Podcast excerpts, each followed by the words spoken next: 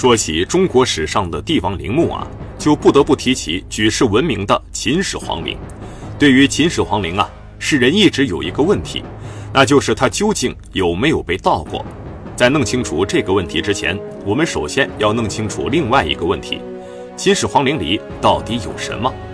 相传啊，秦始皇嬴政在下葬的时候，光是运输金银珠宝就耽误了几个月，什么珍珠玛瑙，什么玉器翡翠。应有尽有，各种彩陶更是数不胜数。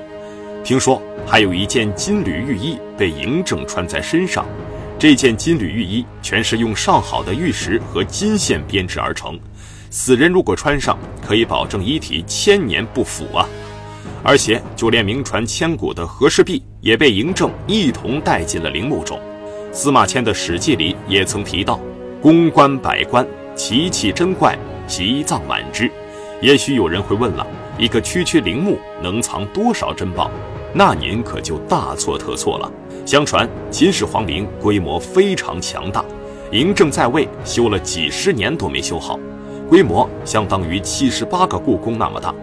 如此庞大的规模，如此豪华的配置，怎能不叫人惦记呢？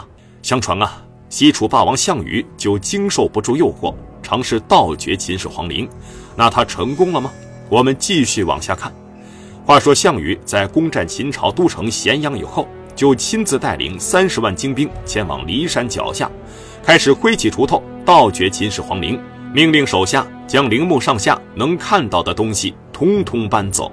三十万军队搬了三十多天都没有将这些财宝搬完，后来干脆放了一把火，把不能带走的东西一把火全部给烧没了。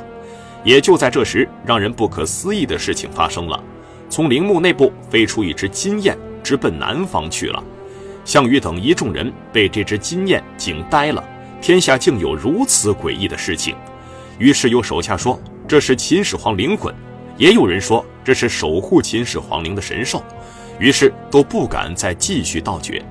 项羽这么大阵仗，对于秦始皇陵来说，也不过是九牛一毛罢了。因为他连真正的秦陵地宫都没能进去，要知道地宫深处才是陵墓的精华所在呀。再后来的历朝历代，有不少的人试图打秦始皇陵的主意，比如西汉末期的黄巢，甚至还有人说，就连曹操也组建了专门盗墓的摸金校尉，就连大诗人郭沫若也曾对秦始皇陵动过歪心思，但都没对秦始皇陵造成任何威胁。难道说秦始皇陵就真的这么固若金汤，没人能将其盗掘吗？事实证明，的确如此。随着现代科技的不断发展，许多先进的仪器被用于考古发掘，逐渐揭开了秦始皇陵固若金汤的真正秘诀。一九八零年，考古学家在陕西临潼秦始皇陵坟丘西侧发现了两辆秦朝时期的铜马车。根据专家复原。这两个铜车马是真人大小的二分之一，栩栩如生。如果按照之前传说那样，秦始皇陵曾经被大火焚烧过，那墓道旁的随葬品应该首先遭到破坏。但铜车马出土前没有遭到火焚和其他人为破坏，这也为地宫没有被盗火烧做了一个旁证。几十年来，考古学家从来没有放弃过对秦始皇陵的进一步发掘。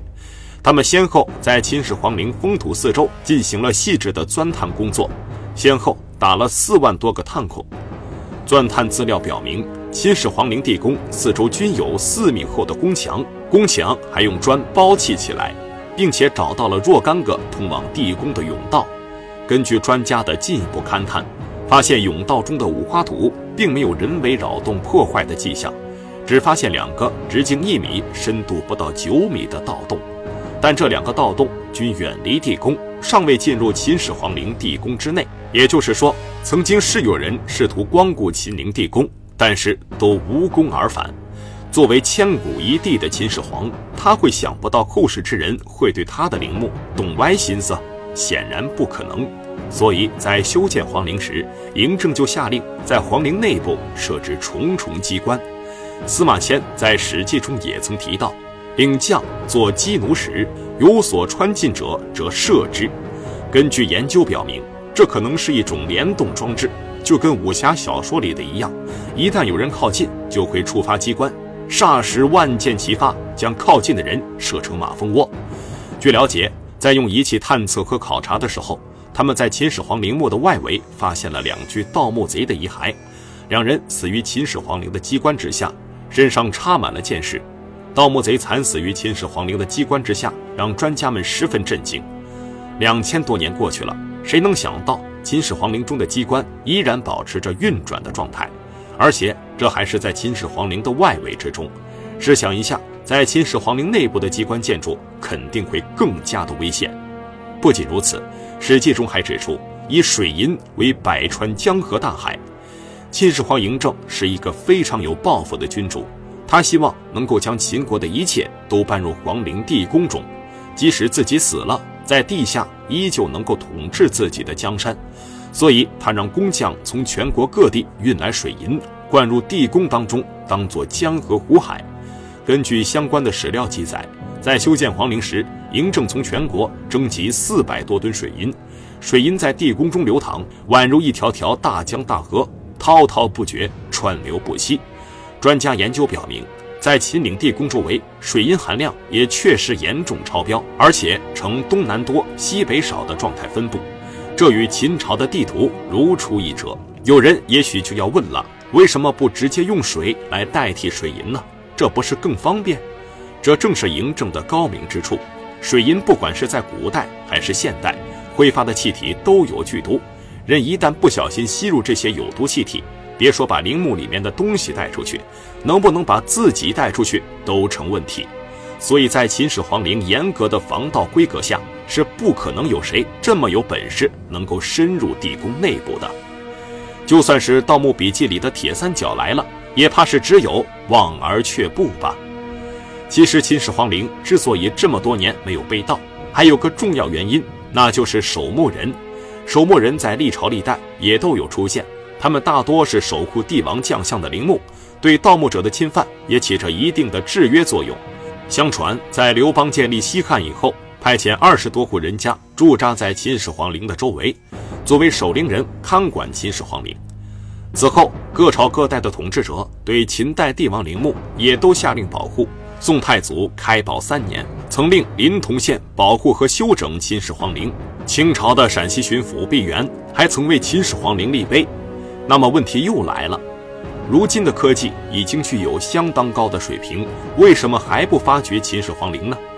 秦始皇陵面积太大，而且地宫很深，所谓穿三泉，就是穿过地下三层泉水的深度，以现在的科技根本无法保护起来，而且内部结构复杂，又有大量水银，如果贸然进入，恐怕会对考古工作者造成危害，甚至危及生命。那。